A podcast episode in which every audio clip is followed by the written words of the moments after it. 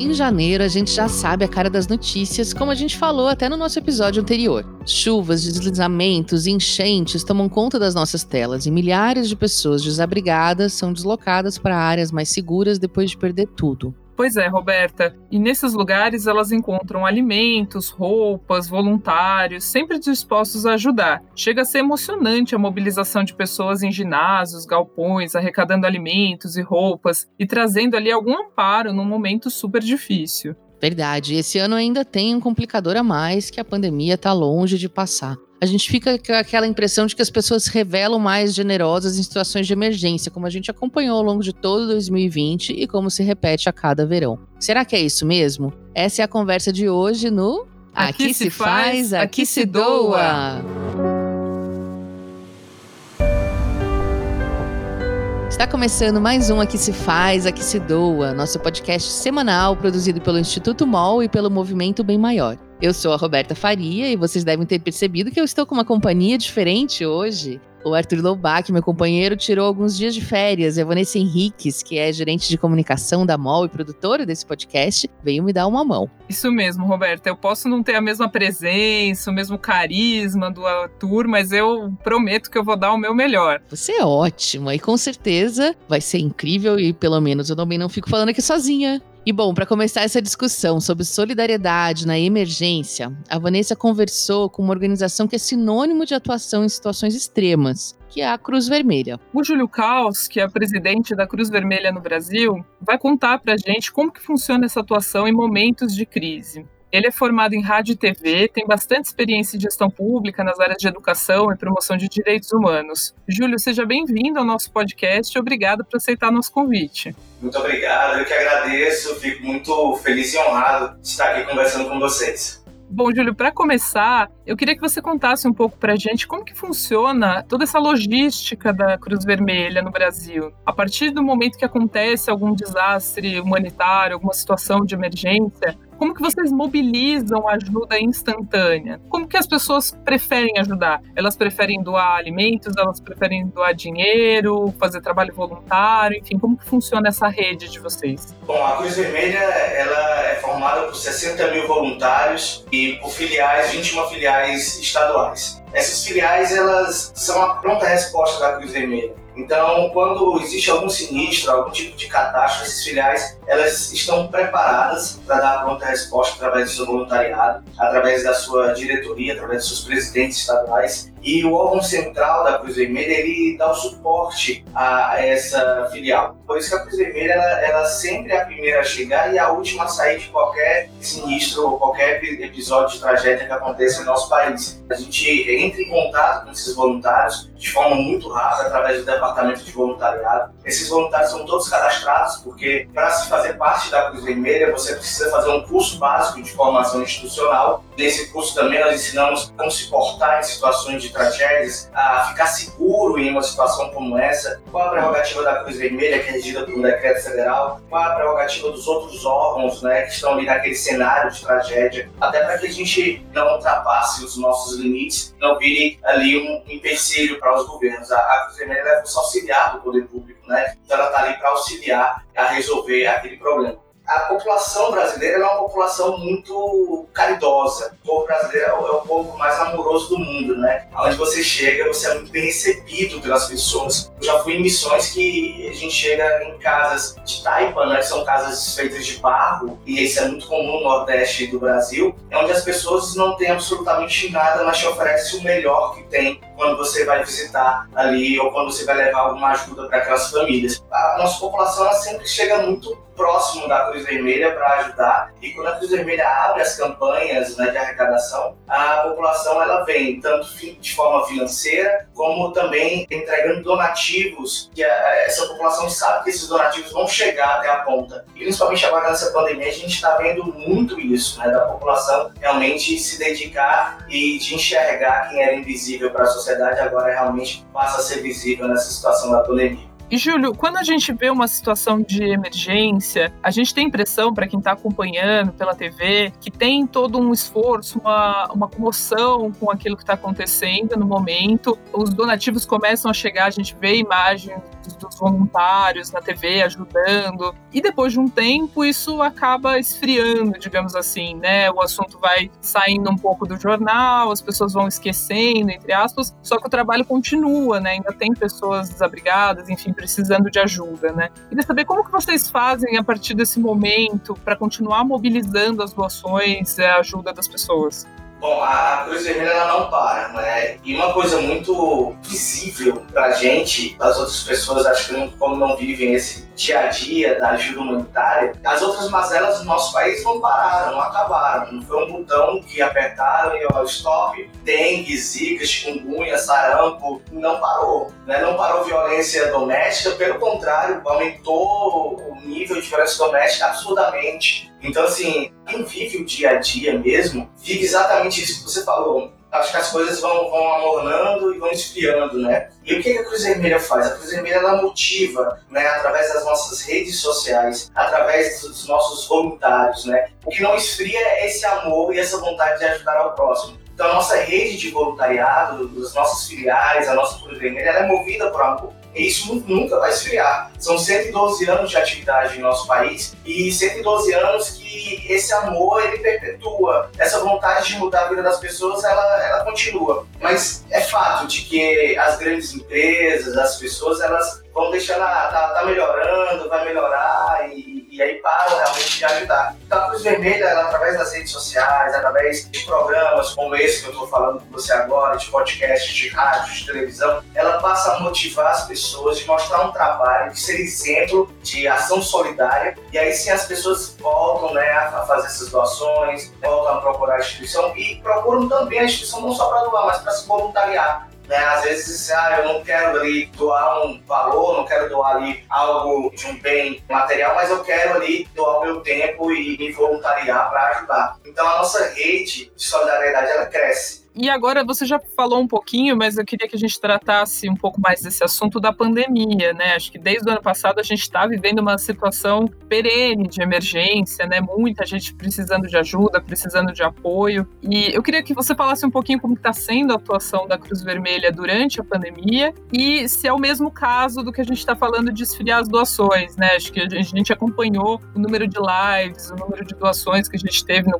nos meses de abril, de maio, que eram altíssimos e depois isso foi caindo um pouco, né? Então eu queria saber um pouco da atuação de vocês e se vocês ainda estão mobilizando ajuda, ainda estão recebendo essa ajuda, como que estão chamando atenção para isso? A Cruz Vermelha ela atingiu início desse ano 2021 4 milhões e 600 mil brasileiros beneficiados pelas nossas ações. É um número muito expressivo e eu vejo muitas pessoas falando sobre uma segunda onda de contaminação da Covid. Não existe uma segunda onda de contaminação. O que existe é a continuação da contaminação que já existia. O aumento desse número de pessoas contaminadas, ela se dá pela falta de cuidado das pessoas, de usar os equipamentos de proteção individual, de usar o álcool em gel, de fazer sua higienização. Então não existe uma segunda onda de contaminação, a gente precisa parar de falar isso. O que a gente precisa falar é que as pessoas precisam se cuidar. A Covid não é um vírus onde você aperta um botão de um aplicativo e ele vai desligar a Covid está aí, é um vírus muito sério, é algo que tirou a vida já de milhões de, de seres humanos no mundo e as pessoas precisam se conscientizar. Enquanto não chegar a vacina, enquanto não tiver uma vacina realmente 100% eficaz, as pessoas precisam se conscientizar de que a melhor vacina é a precaução.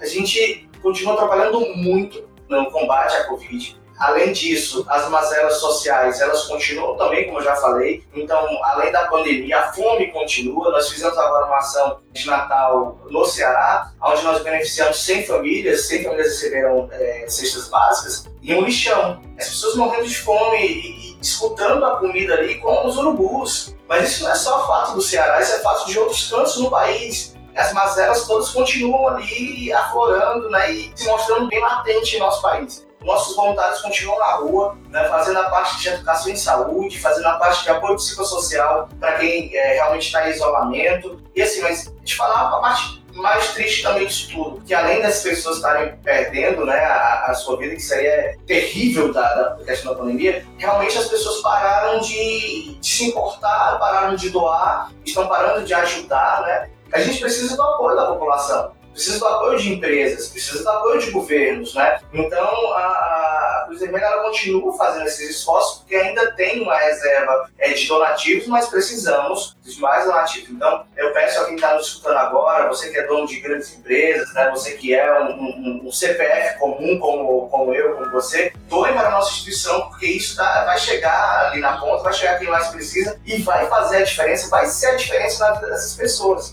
Com certeza. Até já entrando nesse assunto de doação, Júlio, imagino que vocês recebam doações recorrentes, né? Doações anuais, independentemente de um episódio, de uma situação específica, né? Qual que é o peso dessa doação recorrente? Quão importante ela é para o trabalho da Cruz Vermelha acontecer na hora H, na hora que precisa? A minha diretriz para a nossa equipe é que nada fique em estoque, né? Porque se está em estoque é porque não está chegando à população. Mas quando a gente tem ali né, um volume grande de, de material, a gente consegue fazer esse volume chegar às pessoas e quando chega mais desse material, a devolução de sorrisos é imediata. É isso é que faz a diferença, entendeu? É, é essa devolução de sorriso. Vou voltar a falar dessa, dessa ação do Natal, porque quando a gente chegou lá com as cestas básicas, o sorriso das pessoas que não tinham nada para fazer uma ceia de Natal, não tinham nada para comer naquela hora, naquele dia. Não digo nem só a questão da semana, não tinha nada para comer. O sorriso foi de imediato. Né? As pessoas elas querem ser vistas, elas querem ser lembradas, mas querem principalmente ter o seu direito à comida, à moradia, à educação, à saúde garantidos. Então, quando esse material realmente chega, o que mais importa para a gente é essa devolução de sorriso. E a Cruz Vermelha, em outra hora, vai voltar para poder dar mais ajuda, ajudar ainda mais aquela comunidade, aquele estado, aquele município que naquela hora estava precisando realmente dessa mão e para encerrar, eu queria que você respondesse um pouco. A gente já falou sobre esse assunto aqui e ali, mas a pergunta do nosso episódio é: as pessoas doam mais na emergência? Como convocar as pessoas a doar sempre, na emergência também, claro, mas doar sempre, como um hábito mesmo. A questão da, da doação, ela tem que ser não só da doação material, mas a doação mesmo, de você não enxergar o próprio umbigo, mas sempre olhar assim para o próximo. O seu problema também é o meu problema. Eu posso te ajudar a ser menos pesado para você isso. Né? Eu acho que isso tem que ser trabalhado na base, tem que ser trabalhado nas escolas, com as crianças. Não existe você colher um arroz se você plantar feijão. Para você ter um bom cidadão, você tem que plantar isso. E onde é que você consegue isso? É dentro da escola, é através da educação não só a responsabilidade do professor, mas também a responsabilidade dentro de casa. Então, os pais são responsáveis pelo futuro do país. Os professores, que são, para mim, uma das classes mais importantes do mundo, se não, for uma, se não for a classe mais importante do mundo, eles têm que ser muito bem respeitados, olhados, sabe? E, e, e de forma muito carinhosa. Porque é o presidente da república, é o deputado, é o juiz, é o senador, é o presidente da Cruz Vermelha, é o jornalista. Todo mundo passa pela mão do professor. É através da educação, é através da base que a gente vai conseguir transformar o nosso país, vai conseguir ter pessoas mais solidárias, pessoas mais amorosas, pessoas que conseguem realmente olhar para a outra e dizer assim, olha, tô contigo e vamos junto aqui enfrentar esse problema. Através disso a gente vai ter realmente uma motivação de um país solidário, envolvido com os problemas sociais dele. E eu acho que essa população mais, mais velha, que já tem uma história, né, é através de exemplos. Nós temos 60 mil exemplos em nosso país, são nossos 60 mil voluntários que se dedicam por amor ao próximo, sem receber nada e colocando sua vida em risco. Muitas vezes sendo apontado, ó, lá vai o bobão que está se dedicando ali e não recebe nada em troca, né? Então não, não, não existe um tomar lá da cá quando você quer ajudar outra pessoa, né? Quando você quer devolver realmente isso. Legal, muito bom. Todo mundo pode fazer a sua parte, né? Júlio, muito obrigada por essa conversa. Foi muito legal conhecer um pouco mais do trabalho de vocês. É, espero que você tenha gostado também e que volte também ao nosso podcast em outra oportunidade. Podem contar comigo sempre, sempre precisar para falar das nossas ações, estou à disposição. E o Júlio vai voltar a conversar com a gente no final do episódio, numa rodada relâmpago. Não percam!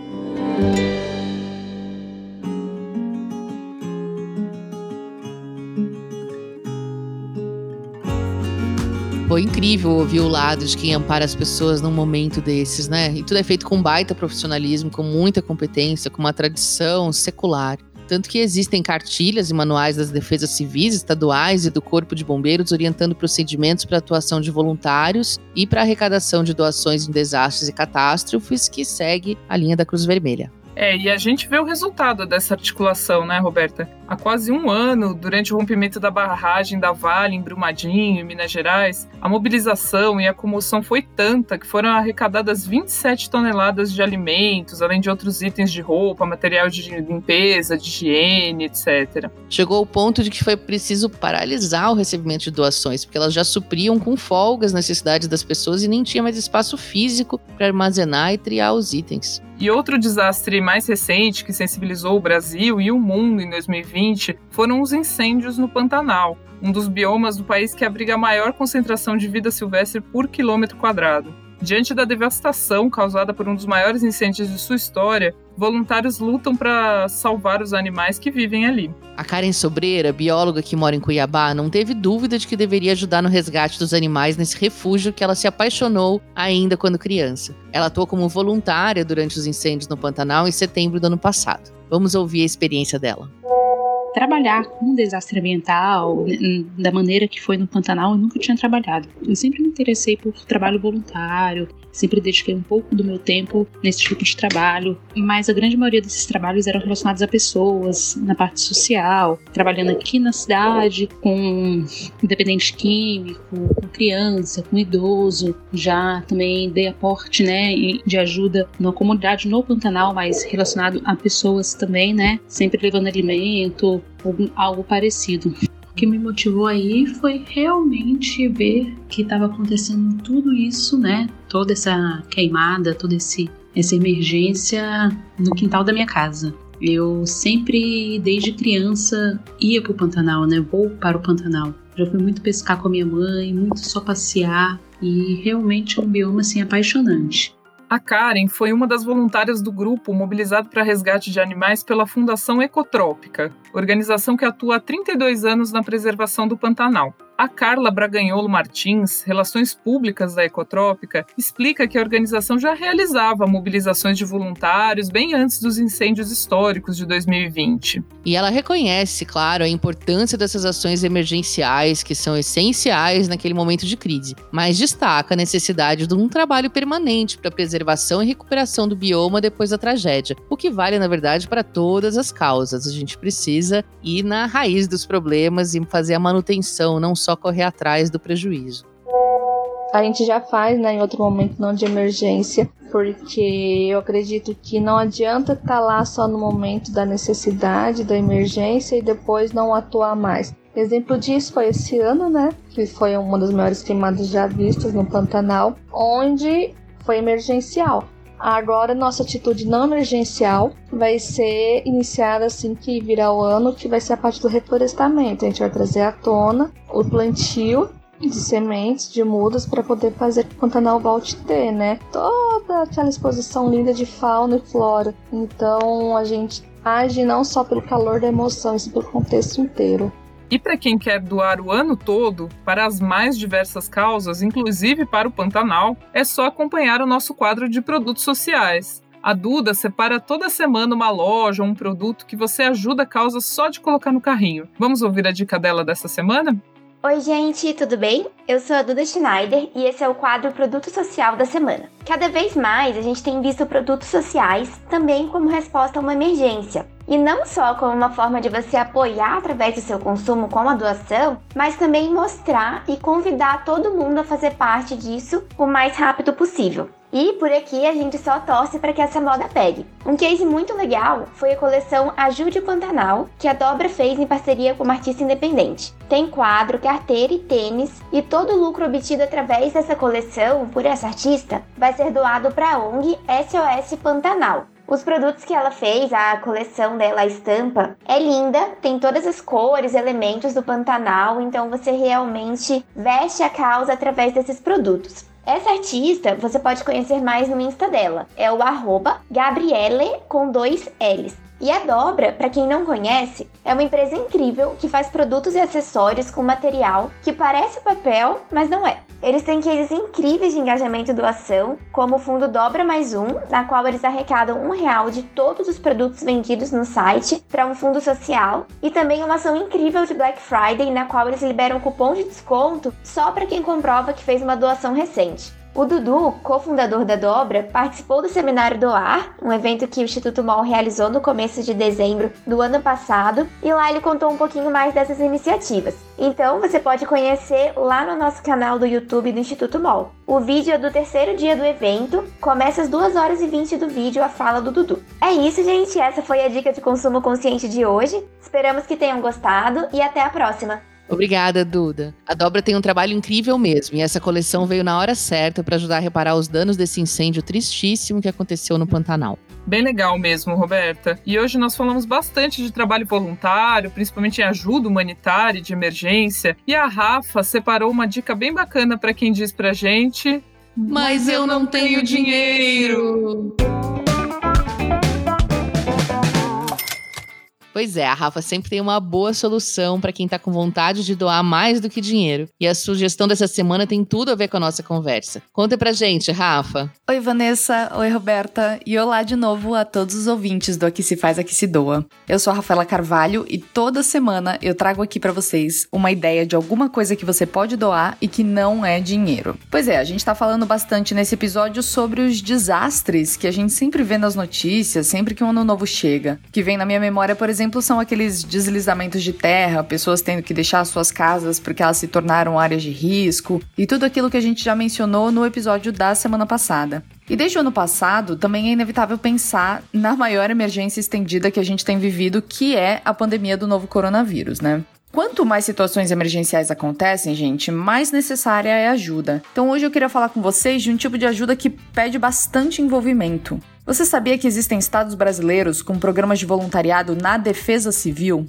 Para quem não sabe, a Defesa Civil é um órgão público que adota medidas preventivas, de socorro, assistenciais e recuperativas, especialmente em situações de calamidade pública. E para ser voluntário nela, cada estado tem as suas especificidades, né? Mas vários deles pedem ajuda para quem quer arregaçar as mangas e gastar a sola do sapato apoiando famílias e pessoas em situações emergenciais e de desastre humanitário. Eu vou dar o um exemplo aqui do estado de São Paulo, que é onde eu moro. Existem três categorias de voluntariado aqui. A primeira é a pessoa física, que vai ajudar, por exemplo, a montar kits de ajuda humanitária, carregar e descarregar materiais. A segunda é a pessoa jurídica, ou seja, se a sua empresa tem como ajudar a reforçar as ações da defesa civil ou doando materiais, ou deslocando pessoas que possam voluntariar até uma área onde houve algum evento grave e que precisa de socorro, essa empresa também pode ser cadastrada como voluntária na Defesa Civil. E por fim, existe também um tipo de voluntário bem específico que é o voluntário radioamador